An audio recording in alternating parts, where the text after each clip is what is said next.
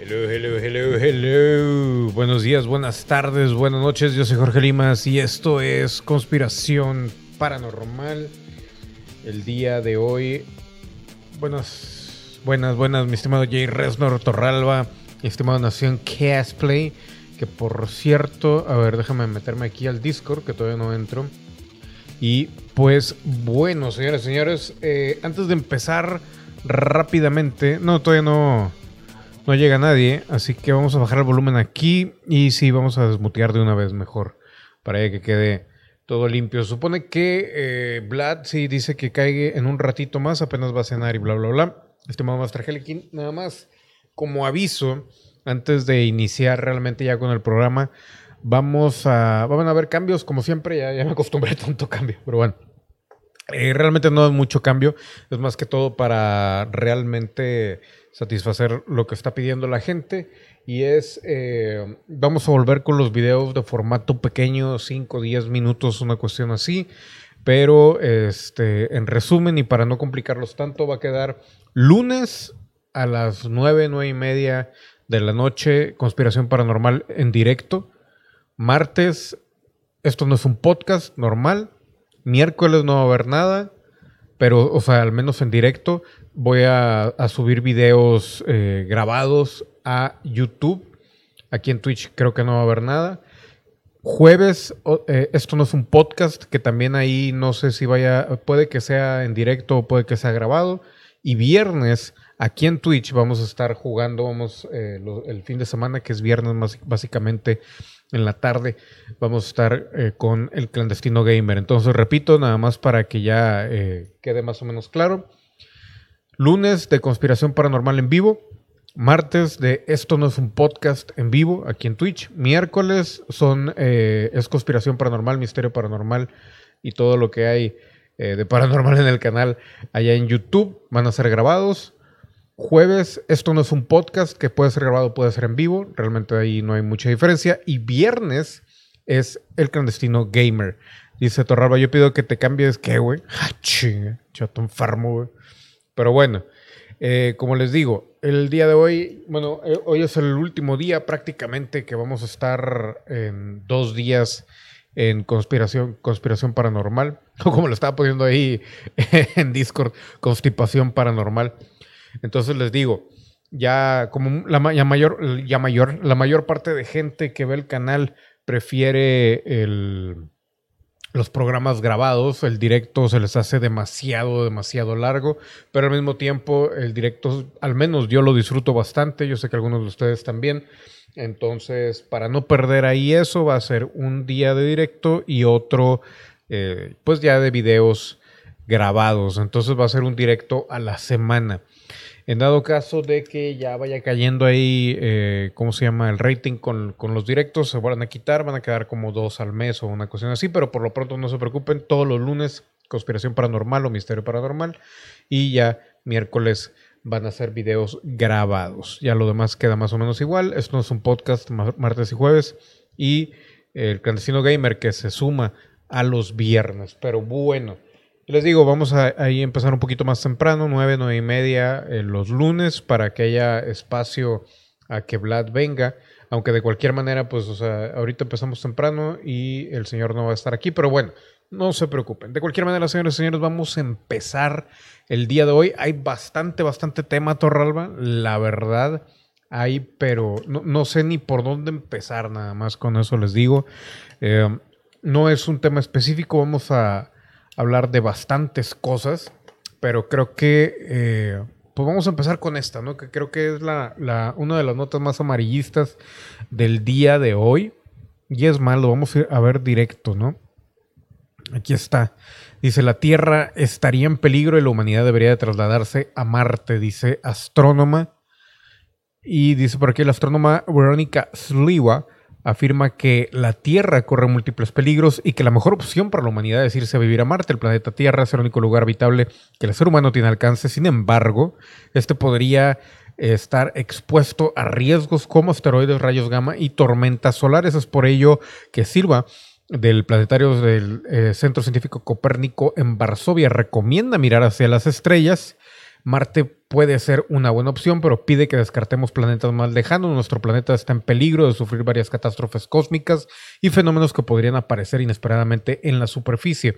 Sería mejor si la humanidad poco a poco comienza a pensar en asentarse en otros cuerpos celestes del sistema solar y tal vez más tarde eh, moverse más lejos. Según la experta entrevistada por Polish Press Agency, actualmente se cuenta eh, con la capacidad para poder realizar este tipo de viajes espaciales. Sin embargo, está consciente de que tal odisea también implica múltiples retos y peligros, además del costo de dicha empresa, va mucho más allá de lo que los gobiernos del mundo estarían dispuestos a pagar.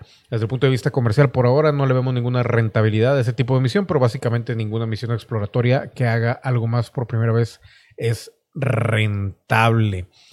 Eh, pero bueno, ya están empezando todo mundo a, sacar esas, eh, pues esas cuestiones de, salir del planeta, lo cual ya se habían tardado, la verdad. Y eh, um, pues bueno, ya con, con Elon Musk y con toda la gente que está invirtiendo en el espacio, la verdad es de que no hay como que algo, algo realmente novedoso, pero les digo, hay que, hay que estar viendo mucho eso porque se acercan muchas noticias en, pues no sé si este año o el que entra, que tienen que ver con el espacio en mucho, eh, ¿cómo se dice? En, pues en varios, en varias eh, situaciones que se van a dar, ¿no?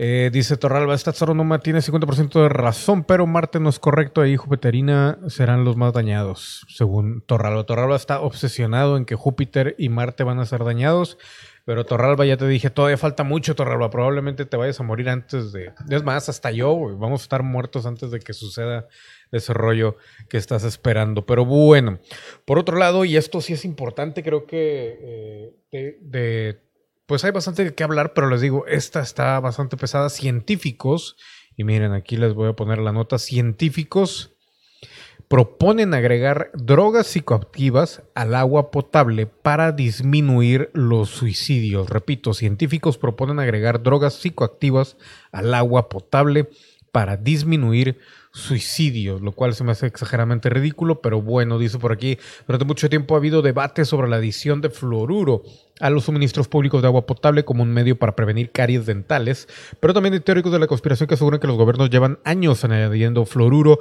en nuestra agua potable para afectar negativamente al control de la población, pero ¿qué ocurriría? si decidieran agregar otro elemento químico en el agua para eliminar enfermedades mucho más graves y si la solución fuera un metal que ya está presente en muchas fuentes de agua naturales, sin duda sería mucho menos controvertido hasta que descubriésemos que se trata de litio y el objetivo es ponerlo en los suministros de agua potable en concentraciones ligeramente más altas para combatir algo que está matando a 800 mil personas anualmente en todo el mundo el suicidio. La prevalencia de enfermedades mentales y las tasas nacionales de suicidio están aumentando en muchos países.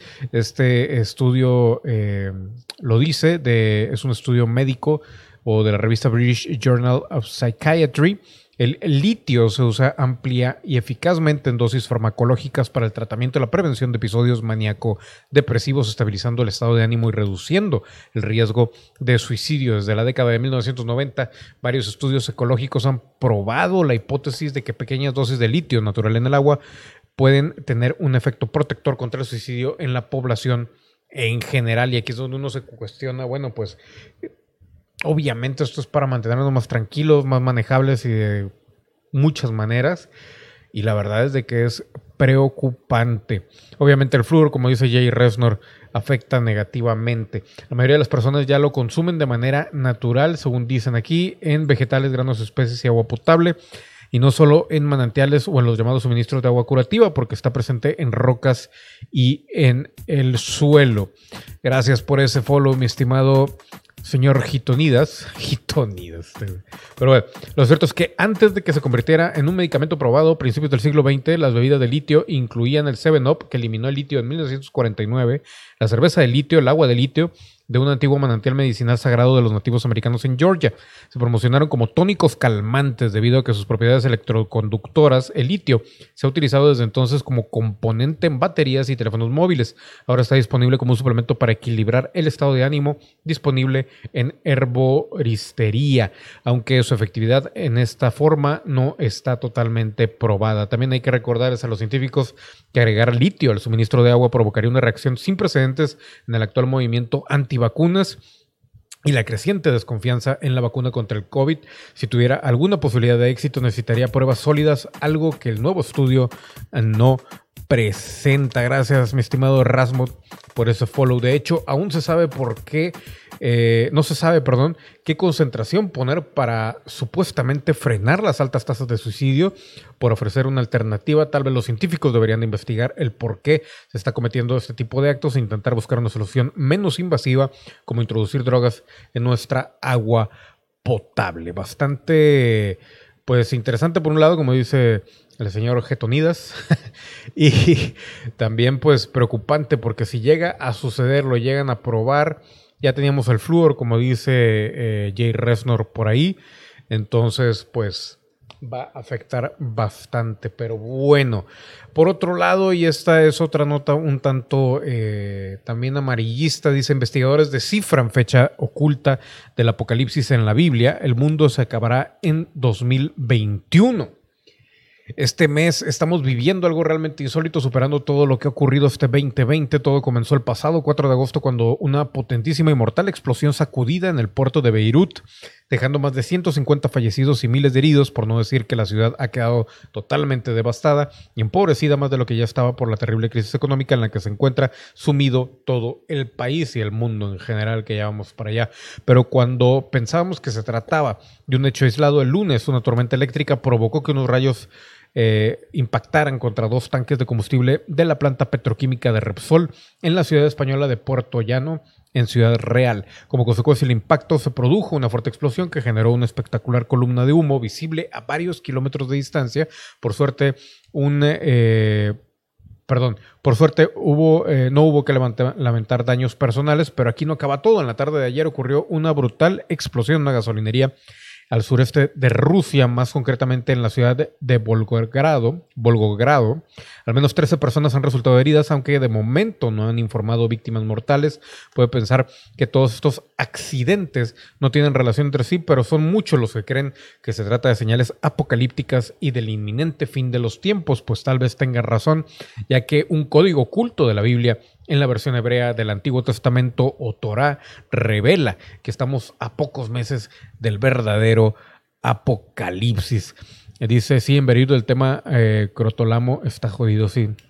Dice, el código de la Biblia, también conocido como el código de la Torah, es un conjunto de palabras codificadas ocultas dentro del texto hebreo de la Torah, que según los expertos han predicho sucesos importantes de nuestra historia. El cristianismo y el judaísmo comparten los primeros cinco libros de la Biblia, que también componen la Torah, conocidos como los cinco libros de Moisés, y varios rabinos, sacerdotes, matemáticos y profesores han afirmado que las versiones hebreas originales de estos textos sagrados contienen mensajes secretos dejados por el mismísimo y auténtico Dios. Eso no dice auténtico Dios, pero dice dejados por Dios.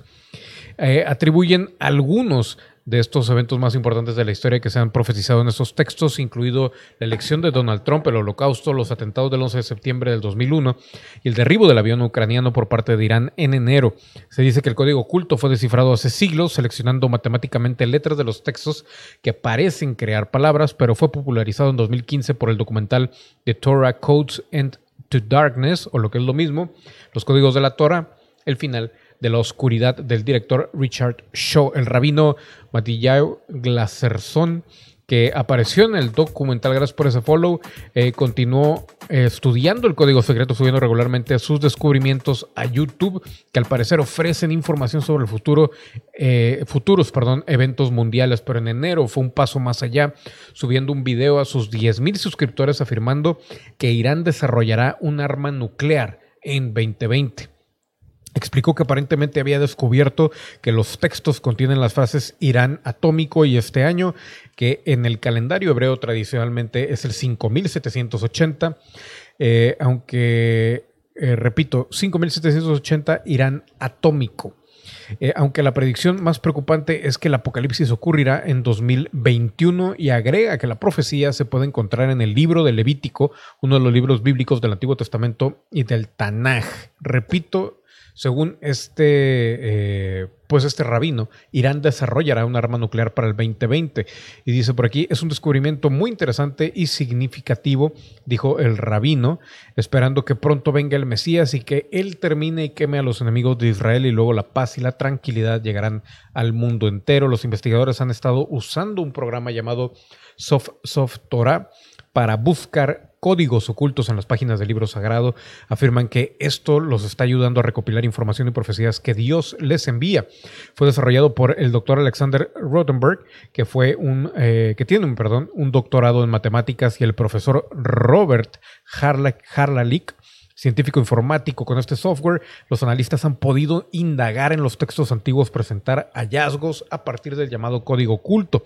El fin de los días del judaísmo anuncia la venida del Mesías judío que marcará el comienzo del reinado de Dios, quien gobernará durante la era mesiánica que verá el fin del mundo tal como lo conocemos. El rabino Glasserson cree que el proceso actual de fin de los días comenzó en 2016 y terminará para el 2021. Richard Shaw falleció en junio del 2019 a la edad de 65 años y todavía estaba investigando el código. Antes de su muerte afirmó que el rabino Glasserson había encontrado el nombre de su productora Pinlight en los códigos de los textos sagrados. Los libros de la Biblia se entregaron originalmente sin espacios entre las palabras, sin puntuación, dijo Shaw. El texto casi parece un código de ordenador debido a la forma en que fue escrito. Con la tecnología actual podemos decodificar algunos de sus misterios. Gracias por ese follow, mi estimado Benelep. Y dice por aquí, ¿cómo se descifra el código? Los códigos se encuentran en la Torah en franjas diagonales a lo largo del texto o en columnas en el hebreo original. Estos se conocen como secuencias de letras equidistantes. Tomar una letra y luego saltar los mismos números de letras en las páginas para descubrir el código. La segunda forma de mensajes se conoce como cilindros de código. Estos se forman leyendo franjas verticales en el texto que forman palabras. Estas dos formas leídas juntas son las que componen los llamados códigos de la Torah en tablas. Dice eh, Sir William, la verdad que lo crotolamos súper interesante, me recuerda la otra conspiración que hubo. Eh, dice por aquí, se utiliza un software para facilitar estos estudios y todos los hallazgos del rabino se presentan en una versión computarizada del Torah o de la Torah más bien, pero también hay eh, detractores de los códigos bíblicos, ya que dicen que se puede influir mucho ruido Aquí, gracias por ese follow, mi estimado Leyen. Si los datos elegidos para los experimentos de ELS no se realizan correctamente, se pueden encontrar patrones similares en otros textos, además de la Torah, aunque la probabilidad de que un ELS en un lugar aleatorio sea una palabra significativa es muy pequeña. Hay tantos puntos de partida posibles y patrones de omisión que se pueden esperar que aparezcan muchas de esas palabras. Los críticos agregan que también es posible manipular el experimento ELS para lograr un resultado que parece exhibir patrones que superan el nivel llamado ruido. Pero bueno, pues así las cosas, señoras y señores. Digo, este em, código eh, de la Torá o de la Biblia, como le quieran llamar, ya tiene bastante tiempo.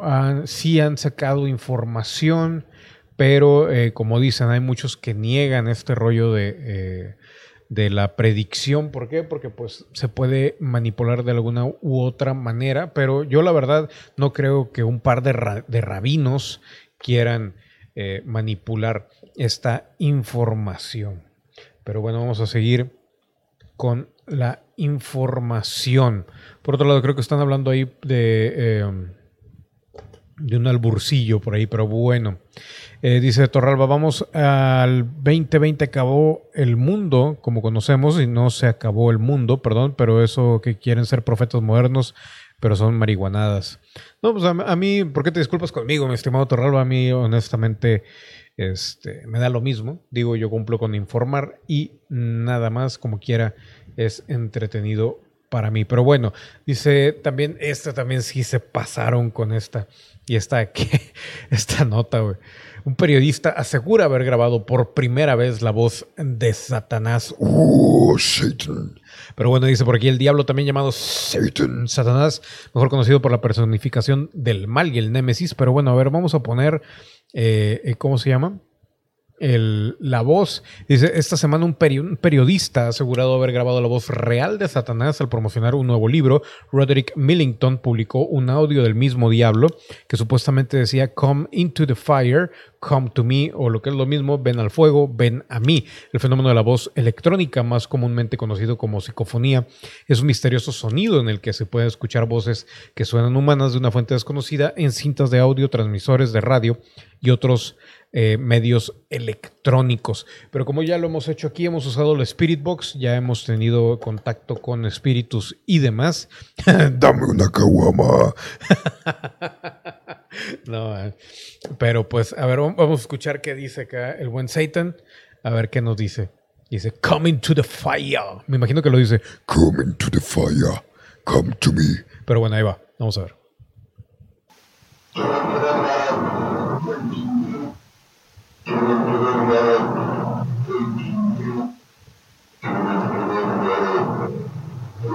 Se oye muy chafo, De hecho, no creo que sea. Puede ser a lo mejor algún seguidor de Satanás, o también puede ser algún este muertito por ahí que está comunicando con, con el investigador, con el, ¿cómo se llama? Con el que es investigador o que es este, con el periodista pero no creo que sea Satanás. Yo creo que me oigo más tétrico yo al decir, uh, dame una caguama. pero bueno, dice, un aspecto fascinante de la psicofonía es que las voces a veces responden directamente a las personas que realizan la grabación. Por ejemplo, los investigadores hacen una pregunta a la que la voz responderá o comentará nuevamente. Esta respuesta no se escucha hasta más tarde cuando se reproduce la grabación. Ya sé que creas o no el fenómeno de la voz electrónica, la grabación de la voz de Satanás, publicado por Millington, hará por lo menos que te preguntes si realmente existe el diablo. La verdad es que a mí no me produce eso, pero bueno, dice Millington, soy periodista y he abordado todo este tema con una actitud investigadora y de mente abierta. Reconozco el hecho de que hasta hace poco yo era uno de los cínicos que se reían de, lo, de los que creen en el diablo, entonces escuché su voz y todo cambió. ¿Qué, ¿Qué tengo que hacer? Si comenzaba a investigar más, podría encontrarme cara a cara con el mal supremo. Literalmente podría poner en peligro mi arma mortal. Sin embargo, ignorar sería irresponsable, particularmente en una época en la que cada vez más personas incursionan en lo oculto. No importa qué camino considere, la decisión fue mala. No sé cuánto tiempo tardé, pero mientras me sentaba en mi escritorio tratando de asimilar el hecho de que Satanás me había hablado directamente, después de un tiempo recuperé el aliento, mi mente se volvió más lúcida y sabía lo que tenía que hacer. Este libro es el resultado. Su libro titulado The Devil's Playground Presenta 21 supuestas grabaciones de demonios junto con las del mismísimo Satan. Y lo cierto es que no sabemos si la grabación corresponde a un truco publicitario o una evidencia real, pero esta no es la primera vez que alguien tiene un encuentro con el mal y eso y pues ya lo hemos hablado bastantes, bastante, bastantes veces. Pero bueno, dice Nación Cosplay, el diablo y Satanás son seres diferentes. Me retiro, Jorge Sorri, dale, dale, Torralba, te preocupes. Eh, pero bueno, pues ahí esa Ahí no sé cómo lo tome la gente, pero pues ahí eh, va a estar el libro que les digo se va a llamar The Devil's Playground. Y por otro lado, hablando ya de cuestiones más eh, noticiosas, vacuna contra el COVID, hay un juego político, económico y estratégico detrás de las vacunas que es una receta para el desastre. Eh, la carrera por conseguir la vacuna contra el COVID-19 avanza a toda velocidad. Varias potencias como Estados Unidos, China, Rusia y Reino Unido están midiendo el poder de sus capacidades e invirtiendo lo que sea necesario para encontrar una vacuna que haga frente al virus. Como es imposible predecir cuál de las vacunas llegará primero a la meta, los países más desarrollados comenzaron a comprar cientos de millones de dosis a distintos laboratorios para tratar de asegurar su abastecimiento. De la misma manera eh, que Reino Unido, que ha firmado acuerdos con varias potencias proveedoras, Estados Unidos tiene gigantescos contratos con compañías como Pfizer, eh, BioNTech, Moderna y Johnson Johnson, AstraZeneca y Novavax. Estas eh, soluciones individuales que no forman parte de los acuerdos entre países son un fenómeno descrito como el nacionalismo de las vacunas. Para conversar sobre este y otros temas, eh, se entrevistó a Richard N. Haas, presidente del Centro de Estudios de Council on Foreign Relations, exdirector de la Planificación de Políticas del Departamento de Estados, Estados Unidos, enviando especial a Irlanda del Norte y coordinador del programa futuro de Afganistán. Eh, le preguntan que si estamos frente a una guerra política por conseguir las vacunas y él responde, yo lo llamaría una competencia, no una guerra. Todos quieren llegar primero, algunos por razones comerciales, por, pero muchos por razones más bien políticas. El problema, como te decía, es que todos quedamos en una posición vulnerable si hay muchas personas contagiadas. Esa es la lección de esta enfermedad. Incluso si un país se adelanta a otro en la producción de la vacuna, de todos modos seguirán siendo dependientes de otros países porque probablemente van a requerir importaciones de ciertos productos para producir la vacuna. No creo que ningún país sea 100% autosuficiente en la producción de una vacuna porque van a, van a requerir perdón, un determinado elemento químico o ingredientes desde el extranjero. ¿Cuál sería la posible solución para este problema? Le cuestionan y dice la, mayor razón para pensar de una manera diferente sobre esto es la siguiente. Digamos que tu país no es el primero en desarrollar la vacuna, digamos que eres el segundo o tercero, o que nunca lo lograste. Quedas en una posición vulnerable. Un gobierno responsable intentaría llegar a un acuerdo como si se tratara de una póliza de seguro, un acuerdo bajo el cual las partes se comprometen a compartir una dosis significativa de la vacuna, incluso aunque no lo hayas desarrollado. Para eso se necesita un acuerdo global donde los gobiernos acuerdan un mecanismo para compartir las vacunas. Por ejemplo, cada gobierno se compromete a quedarse con la mitad de las vacunas y compartir la otra mitad con el resto del mundo.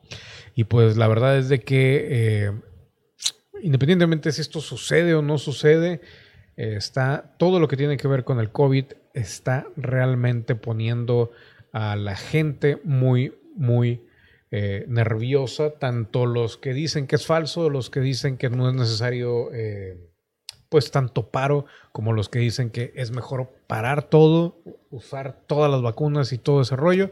Y la verdad es de que en, los, en el próximo mes o los próximos meses vamos a estar viendo todo un drama y un show respecto a las vacunas. Pero bueno, por otro lado, señoras y señores, y este creo que no, no sé si Nación Cosplay estás por ahí, güey. No sé si esto ya lo habíamos hablado, creo que no, pero ex coronel general de la KGB dijo todo está listo para la colonación alienígena. Dice por aquí, eh, una declaración tan impactante fue hecha por el coronel de la Fuerza Aérea Rusa retirado, el general Alexander Semenovic Skriabin, en su entrevista para el periódico checo Lidové Novini el 26 de julio del 2016. El 28 de julio, esta entrevista fue completamente eliminada del sitio web del periódico y todos los recursos de terceros que lograron publicar esta entrevista por sí mismos también la eliminaron. Parte de la entrevista con Sakrivin dice lo siguiente, Alexander Semenovic, usted es conocido no solo como un experimentado comandante militar de la URSS y Rusia, que se dedicó por completo al servicio de Rusia, sino también como un buen analista y tal vez incluso un poco científico. ¿Cuáles son sus provisiones o previsiones, perdón, para el futuro próximo tanto para Rusia como Europa? El mundo parece haberse vuelto loco. Y dijo lo siguiente, sí, realmente eh, perdieron la cabeza. Tengo 73 años y he visto mucho. Ya no puedo estar en silencio, no puedo dormir tranquilo, no puedo caminar por las calles y ver a los jóvenes caminando ociosamente que no tienen ni idea de lo que realmente está pasando en el país y en el mundo. Estoy harto de ver la televisión, de leer los periódicos. En todas partes hay mentiras. Me duele insoportablemente por la generación joven, tanto que mi corazón está a punto de detenerse. Nadie sabe la verdad. El mundo está discutiendo las elecciones de Estados Unidos, los conflictos de Turquía y otros países. En Rusia ni siquiera discuten sus propias elecciones. En general, todo el mundo está preocupado por dónde ir a unas vacaciones más baratas pero eso, estas elecciones son las últimas para todos, para todos, repito, dice, durante muchas décadas la gente ha sido llevada por la nariz, todos ustedes viven una realidad diferente, la humanidad está al borde de la muerte. Vemos con impresionantes películas sobre alienígenas, el ataque al planeta, la colonización de la gente, dejamos los cines y seguimos viviendo, pero se les mostró esto por una razón todo es verdad. Recientemente vi una película sobre un ataque alienígena y me sorprendió la precisión con la que el director mostró la verdad y tú estás viendo o viviendo un cuento de hadas. Esto lo dijo este eh, ruso comandante Y déjenme nada más aquí poner una, porque voy a, voy a hacer un recorte de este fragmento del programa. Permítame un momento. A ver, vamos a ver. Ahí está. Muy bien. Vamos a poner esto aquí. Y continuamos. Pero bueno, dice, en primer lugar, los militares saben que los extraterrestres no son ficción, sino una cruel y triste realidad. Todos firman papeles sobre la no divulgación eh, de la información. ¿Quién crees que controla todo el servicio de defensa? Los Estados Unidos son los mismos peones. Recuerdo que la primera vez que me encontré con esto lo descubrí. Estaba tan horrorizado durante varios meses que no te puedo contar. Cuando nos advirtieron que el próximo mes entraríamos en la base y que ellos estarían ahí, fuimos instruidos, preparados para la reunión. Firmamos los papeles sobre la no divulgación de los secretos de Estado y luego nos dijeron a nosotros, los chicos de uniforme, que solo después de 20 años la información sobre ellos empezaría a filtrarse en la sociedad, que manejarían cuidadosamente a la población y cocinarían todo lo que eh, ahora están viendo ustedes, películas, historias en los periódicos. Luego habrá quienes comenzarán a investigar este tema y publicarán la información ellos mismos. Todo se hizo según lo previsto. Ahora solo puedo decir lo desagradable que fue verlos.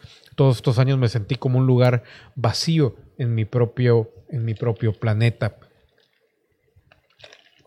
Ellos son los dueños, los presidentes de los países les hacen todos los recados y lo principal es que cumplen con los acuerdos. Los entregaron hace mucho tiempo como material reciclado. Lo que se queda, los que se quedan serán solo una mano de obra para ellos. Le preguntan, ¿y hace cuánto tiempo empezó todo esto? Y él responde, en tiempos de la Unión Soviética, una unidad militar de alto secreto número 10.003 eh, operaba en el Estado Mayor, tratando con asuntos de guerra eh, psicológica y eh, um, ¿cómo se llama? De la, lo que estábamos hablando, de la psique, de los, ay, ¿cómo se llama? Eh, los psíquicos, una guerra psíquica. Estaba supervisada por el primer ministro de la URSS, Valentín Pavlov, y estaba dirigida por el teniente general Alexei Sabin. Eran psíquicos militares. ¿Qué tareas no fueron establecidas antes de esta parte? En junio de 1991, las autoridades dieron la orden de volar Uzbekistán, Uzbekistán perdón, para recibir a los extranjeros y hemos recibido tales órdenes durante muchos años, desde los años 70.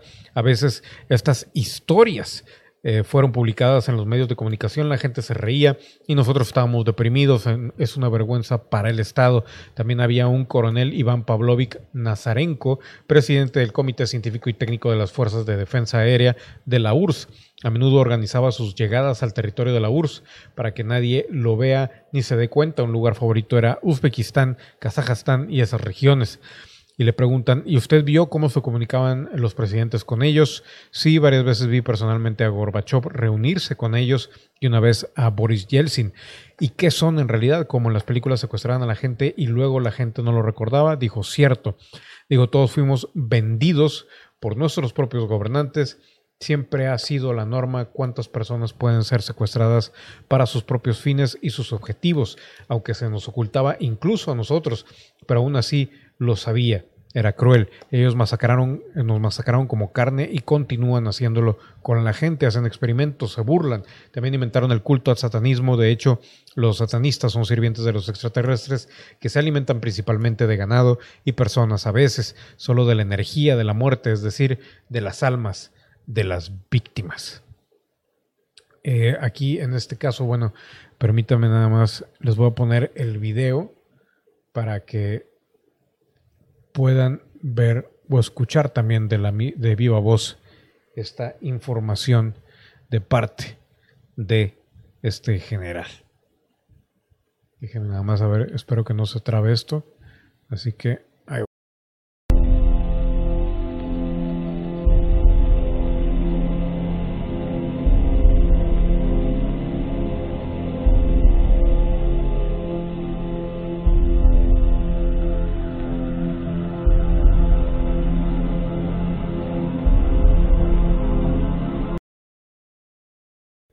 creo que no se está viendo. permítame tantito. A ver, vamos a ver. Ahí está. Vamos a ver. yo creo que lo voy a tener que dejar así. aunque se vea un poco más, más pequeño esto. Pero bueno, aquí está de Misterio TV.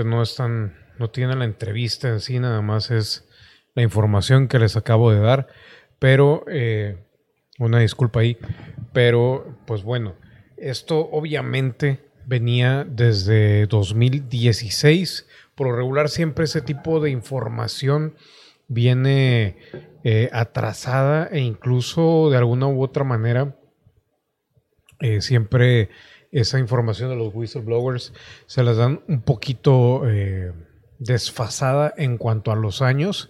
Así que, pues de una u otra manera, como les digo, hay que mantenernos atentos a ese tipo de situaciones, pero pues no sabemos exactamente qué es lo que está sucediendo. Ya hemos tratado el tema, eh, pues no de manera grave, la verdad. De hecho, estoy esperando igual y a ver si en semanas que vienen poder eh, pues volver al tema de la invasión extraterrestre para ver qué es lo que podemos sacar, sobre todo porque ahorita últimamente eh, se está pues no previendo, pero parece que se están arreglando algunas cuestiones para dar algún anuncio. Algunos dicen que solamente son eh, Trump va a anunciar las flotillas que van a estar sacando al espacio en el Space Force o la Fuerza Espacial de Estados Unidos, pero eh, hay gente que menciona la invasión o incluso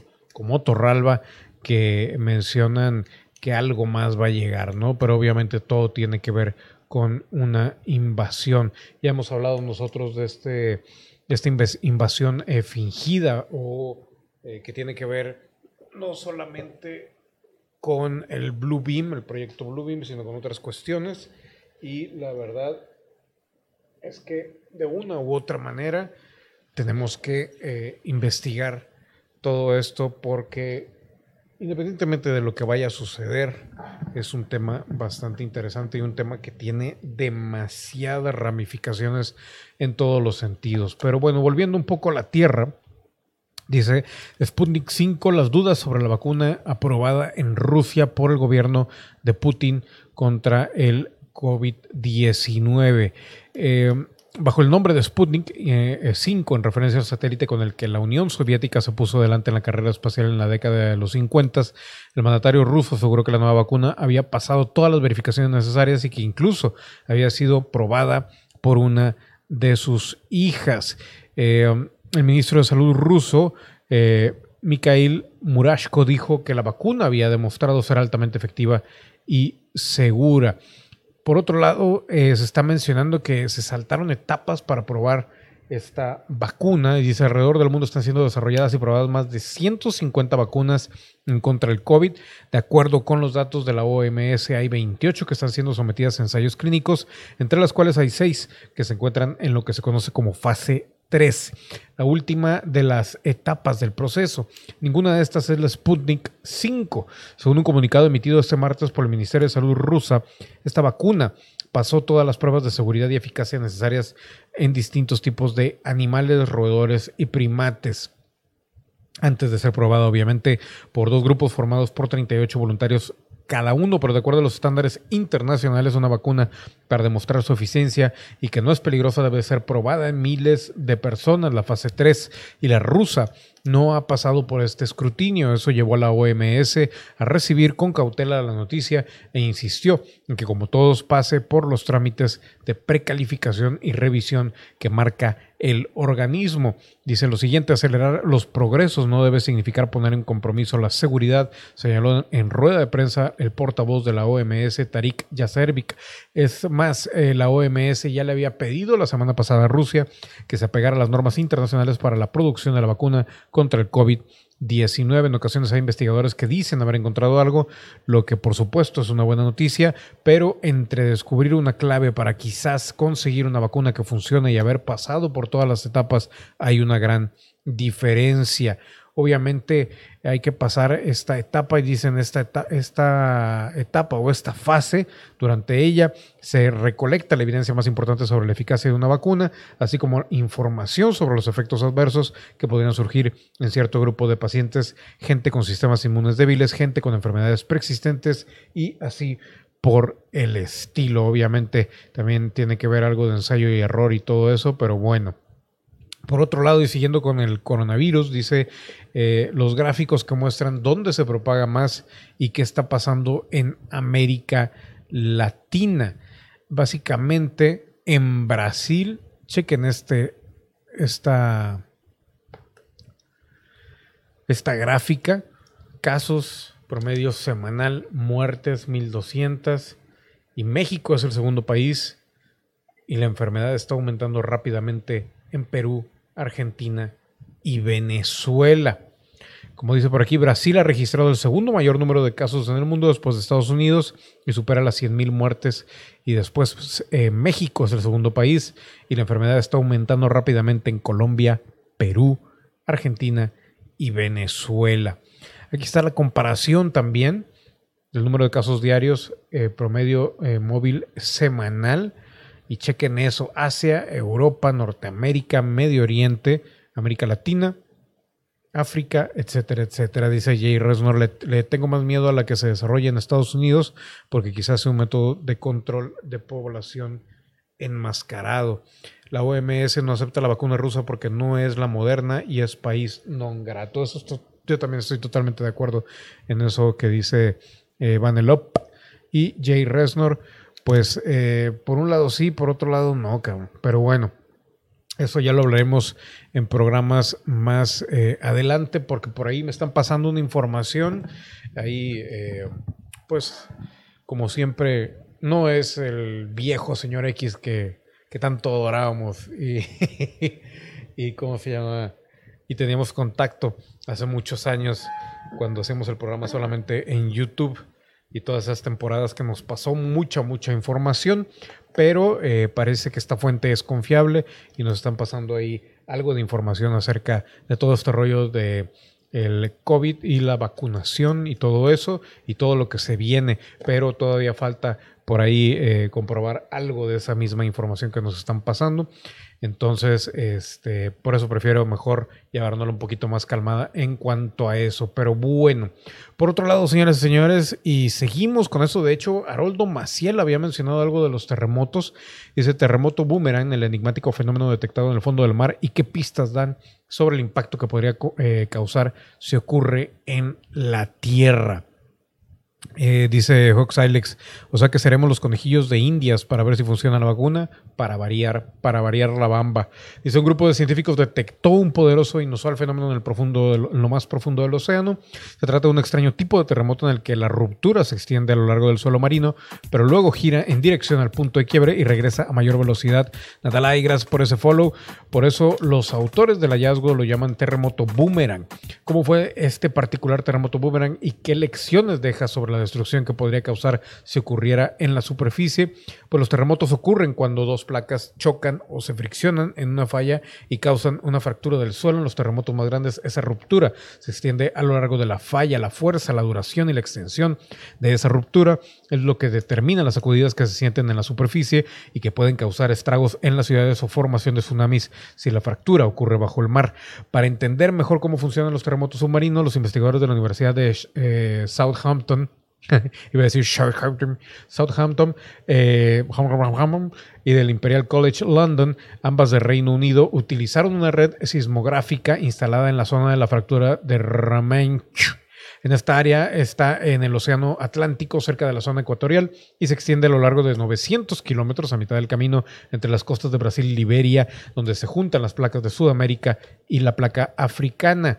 Eh, de esa manera observaron que la fractura viajó en una dirección, pero luego se dio la vuelta y siguió la misma trayectoria, pero en dirección contraria. Gracias a los modelos teóricos, los geólogos ya sabían que este tipo de ruptura de ida y vuelta era posible, pero en realidad es algo que no tenían claro. En su investigación los autores sugieren el efecto boomerang pudo haber estado relacionado con una primera fase de ruptura que fue crucial al momento de causar una segunda fase de deslizamiento rápido. Nuestro estudio, dice, ofrece algunas evidencias más claras sobre este enigmático eh, mecanismo ocurriendo en una falla real. En un comunicado, Stephen Hicks, investigador del Departamento de Ciencias de la Tierra del Imperial College London y autor del principal estudio, también comentó, aunque la estructura de la falla parece simple, la forma en que creció el terremoto no lo fue, y esto fue completamente opuesto a como esperábamos que se viera el terremoto antes de comenzar a analizar los datos, los datos, los datos que leí Higgs, perdón. Higgs y su equipo afirman que los terremotos boomerang pueden ocurrir en la superficie terrestre, lo que podría afectar dramáticamente la cantidad de sacudidas que cause. Por eso, estudiar los terremotos boomerang con más detalle puede ser útil para mejorar pronósticos de impacto que pueden causar los sismos. Dice, entender los terremotos boomerang puede ser útil para la construcción de infraestructuras críticas como hospitales o plantas nucleares y para el diseño de planes de evacuación. ¿Qué te parece, mi estimado Vlad? Ya llegó Vlad. ¿Cómo te encuentras el día de hoy? Bien, bien, güey. Aquí en la casa este, acabo de cenar. Este, bien, bien, de hecho, sí estaba escuchando el, el directo por Twitch. Y este, pues, pues, ¿qué te digo, güey? Pues lo mismo de siempre.